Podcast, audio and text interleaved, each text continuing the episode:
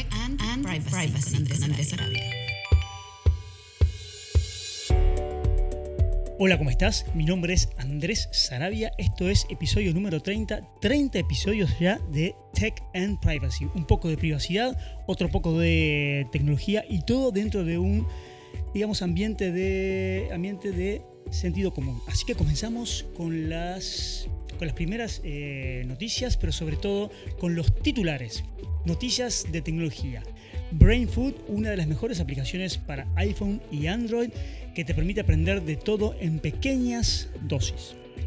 Noticias de privacidad, cómo hacen las compañías como NSO y Black Cube de Israel para saber tu ubicación geográfica. Tips de privacidad 2. Primero, cómo cerrar tu cuenta de Facebook y demás servicios a través de una solicitud de una página web. Y la otra es cómo comprobar la fortaleza de tu contraseña en un sitio web. Y por último, como siempre, la canción. En este caso, la canción tiene que ver con la Navidad, porque estamos en víspera justamente de Navidad. Así que comenzamos 3, 2, 1, ahora. Bueno, como te comentaba, en los titulares, noticias de tecnología interesantes. Hay una app que se llama Brainfood, está muy buena. Brainfood es alimento para el cerebro, que es para iPhone y para Android. ¿Por qué está buena? Porque en lugar de vos estar leyendo eh, muchas cosas que a veces empezás a leer, pero luego te aburre o son muy largas o lo vas haciendo una especie de procrastinando lo que estás leyendo. ¿no? Entonces acá la, digamos, el objetivo de esto es que leas, que aprendas de lo que quieras, de todo, tiene muchas temáticas, pero en pequeñas dosis como de 30 segundos, como mucho. Y vas pasando, vas tocando, pero te lo va mostrando con, con animaciones. Se llama Brain Food. Lo vas a encontrar en brainfoodapp.co, .co. Y ahí tenés algunas que son gratuitas y otras que tenés que pagar, que cuestan un dólar cada una de ellas. Pero a lo mejor te enganchas, a lo mejor sí, a lo mejor no, y a lo mejor te interesa pagar más adelante. Pero las que están abiertas, que por ejemplo hay muchas de ellas, como el caso de eh, cuáles son las cuatro hormonas de, la, de, la, felicidad, están la dopamina eh, y otras más ahí que te dice cómo conseguirlas y te dice lo que hace cada una de ellas y cómo hacerlo. Por ejemplo, hay una que es tomando sol, otra que por ejemplo es gimnasia o ejercicios y cosas como esas. ¿no? Eh, hay otras de cómo se crea el concreto, hay otras que te explica cómo, eh, qué pasa con el voto cuando uno emite un voto, este, o sea, el, sufragio universal, cómo es todo el proceso hasta, hasta llegar al final. Bueno, cosas como esas, está muy bueno. Así que acordate, brainfoodapp.co. En el episodio pasado comenzamos a hablar un poco sobre lo que son, eh, del punto de vista de una experiencia, sobre algo que pudo haber sucedido o un punto de vista más que nada, ¿no?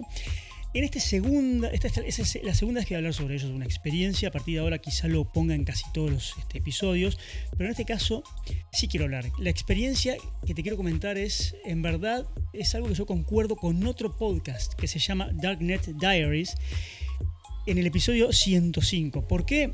Porque, a ver, Dark Diaries, o sea que son los diarios o las noticias sobre eh, la red, pero más que nada la red oscura, ¿no? Por decirlo de alguna manera. Esa, eso más como que está vinculado con, con la parte más ilícita de la, de la red.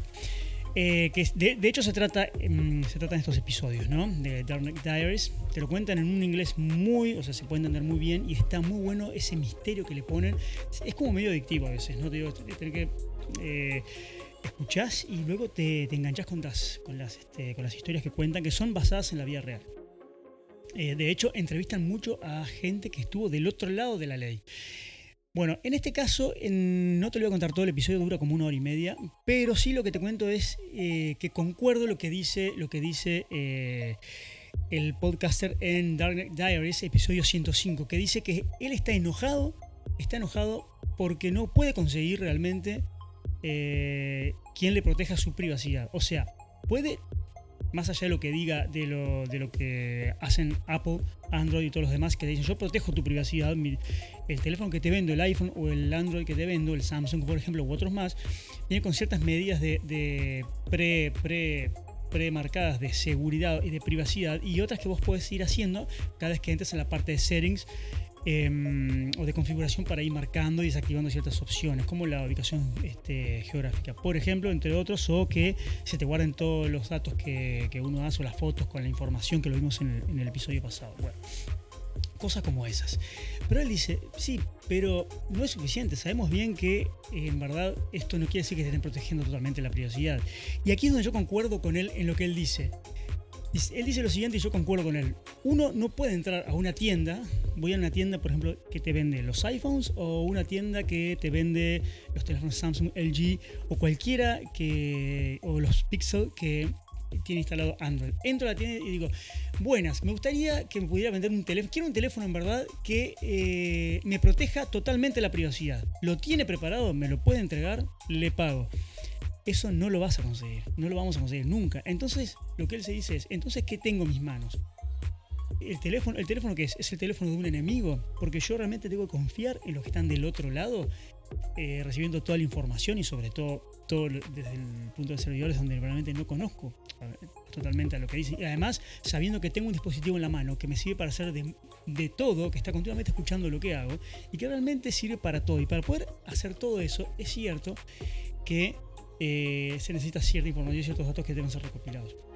Por otro lado, y aquí eh, mi punto de vista es que, claro, es cierto, pero cuando uno quiere un teléfono, uno lo quiere porque uno quiere entrar a WhatsApp, quiere entrar a Instagram, quiere revisar, eh, bueno, quiere este, Internet, hacer de todo. Entonces, uno cuando entra no entra pidiendo, quiero el teléfono que me dé mayor privacidad posible. No, no es así. De hecho, lo que, lo, lo que, mm, lo que uno hace es que en un teléfono, verdad, cuando uno entra, es que tenga todas esas funcionalidades. Pero esas funcionalidades lo que hacen es disminuir el grado de protección de tu privacidad. Entonces, es como eso. ¿Es el teléfono de, de un enemigo que tenemos en la mano? ¿Sí o no? En este episodio 105, em, de lo que se hablaba de esas compañías de, seguridad que vendían teléfonos prearmados, o sea, los, los, teléfonos los hackeaban y los rearmaban nuevamente, pero donde les anulaban toda la parte donde se filtraba información. Teléfonos seguros para, para gente em, con cierto dinero o este, gobiernos o quien fuera. Pero también se descubrió que muchas de esas compañías le vendían a sabiendas teléfonos a, usuarios que en verdad eran redes de narcotráfico y de otro tipo de delitos muy, muy, muy complicados. Es de aquí que con todo ello hubo varias compañías donde se actuaron, fueron cerradas, algunas ya cerraron, pero hubo un caso hace muy poquito, este año, donde eh, un teléfono del cual adquirieron y se vendió, en verdad quien lo vendía atrás de todo esto era el propio FBI, el FBI, un teléfono que ya había sido este, hackeado y que lo que hacía justamente era todo lo contrario. En lugar de no enviar información y de proteger la privacidad, le estaba enviando toda esa información al FBI para, em, para justamente después atacar y dar un golpe de gracia em, al, crimen, que fue lo que pasó hace muy poco. Bueno, así que esa es mi experiencia. Eh, lo que me parece a mí es privacidad total nunca lo vamos a tener. Nunca vamos a poder conseguir eso que queremos y por otro lado, eh, cuando vamos a un lugar o cuando queremos comprar un celular, lo primero que vamos a buscar es si todas las aplicaciones que queremos meterle funcionan bien. Por lo tanto, bueno. Entonces, sigue la pregunta. ¿Tenemos el teléfono de un enemigo en nuestras manos? Noticias sobre privacidad. Justamente hablando de Darknet Diaries, otro episodio, episodio 99. Como, ven, como ves, ya me enganché con, con algunos de esos episodios. Y, esto surge del propio episodio número 99, que la pregunta es la siguiente, ¿cómo hacen compañías como NSO, la israelí, eh, que tenía el software que mm, craqueaba y filtraba todo, eh, llamado Pegasus, y otra muy muy conocida que se llama Black Cube, que lo que hacía era eh, investigar y y buscar pruebas y sobre todo craquear y sobre todo escuchar todo lo que hacían aquellas personas que eran eh, pro de derechos civiles, o sea, esto contratados por gobiernos que eran más totalitarios. ¿Cómo hacen para saber su, ubicación geográfica? Bueno, esto es, esto es muy, pero muy sencillo. De hecho, no solamente lo, lo, puedan hacer estas compañías, sino que lo pueden hacer muchas compañías, algunas de ellas que parecen ser legales o que son legales, pero que realmente lo hacen. ¿Cómo, cómo se hace? ¿Viste cuando vos recibís un, un mensaje de texto, un SMS, donde te, te, te mandan cierta información quizá porque te habías suscrito antes o porque habías entrado al sitio, por lo que fuera, porque diste tu teléfono, o, no, simplemente te lo envían porque es una especie de spam o de, alguna manera alguien filtró tu teléfono y lo enviaron. Y te llega un mensaje de donde te dicen, bueno, promocionen esto, lo otro, usted tiene eh, fecha u hora para, para esto, para tal servicio y todo, y luego le dice, eh, si usted quiere seguir recibiendo eh, estas notificaciones, conteste con un sí o con un yes. Si no desea recibir más eh, indicaciones, conteste con un no o no o stop. Ahí, justamente. Contestando por sí o por no, lo que vuelve para atrás a estas compañías es justamente no solo el mensaje, sino mucha más información, incluyendo, incluyendo la geolocalización. Todo eso dicho por gente que estaba metida dentro de estas compañías, que trabajó para ellas, que está en el episodio número 99 de Darknet Diaries. O sea que de ahí.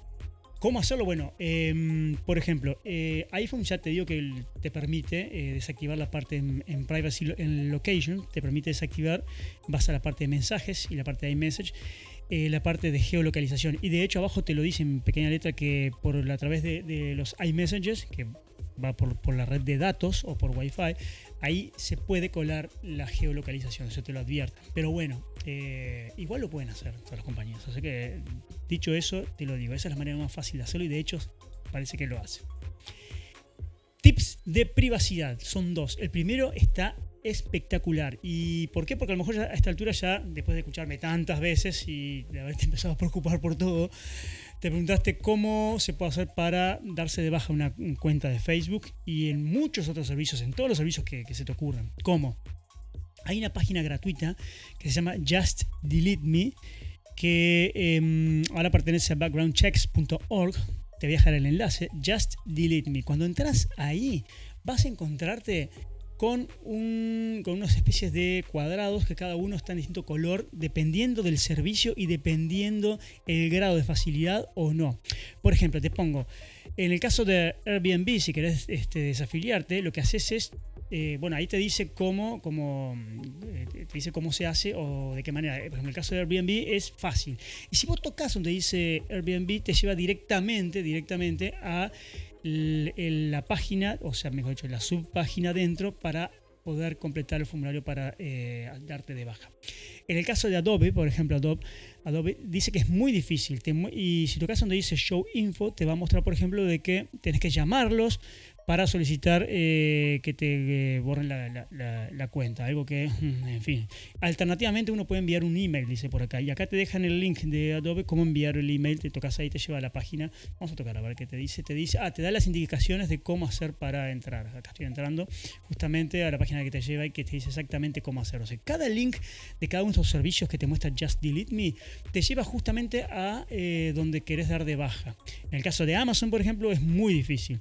Hay otros que son imposibles. Vamos a buscar alguno por acá, de alguno de los conocidos. Por ejemplo, Blogger no se puede. Blogger es el tema de blogs de, eh, Gmail. No se puede. puedes dar de baja el blog, pero no, no puedes dar de baja el, ya cuando creaste la cuenta de Blogger. Entonces te lo marcan en negro. Barnes Noble, por ejemplo, este, el, sitio de, parecido a Amazon, compite en la parte de, de libros por ejemplo, dice que es imposible tampoco. Entonces te muestra información de que no es posible. Una vez que la creaste ya listo, no podés. Em, Call of Duty de Activision tampoco te lo permite y así hay muchos más. Hay otros, por ejemplo, que sí te permiten, unos que son más o menos fáciles, otros que no son tanto, pero están todos. Está Craigslist, por ejemplo, está Instagram, eh, hay muchos acá, muchos. Vamos a buscar Instagram, por ejemplo, vamos a buscarlo aquí, a ver cómo lo dice. Estoy llegando por la F, acá tenemos varios. GameSpot es muy difícil, y vamos a ver GitHub, es súper fácil, parece. GoDaddy es imposible. Este, donde uno aloja los, eh, los, sitios. Em, acá, vamos a ver. Eh, Instagram. Dice que es fácil. Si uno toca en Instagram, a ver cómo te lleva. Te lleva a la página exactamente donde uno tiene que dar de baja. Y te dice cómo borrar. Te dice directamente cómo borrar. Si tocas ahí, la borras. O sea, está muy bueno. Así que acuérdate, Just Delete Me espectacular. Te dejo muchísima información, pero muy, muy valiosa de cómo darse de baja, o por lo menos qué sucede, o cómo intentarlo, o de qué sitio podés y de qué sitio no podés. Así que bueno, muy bueno.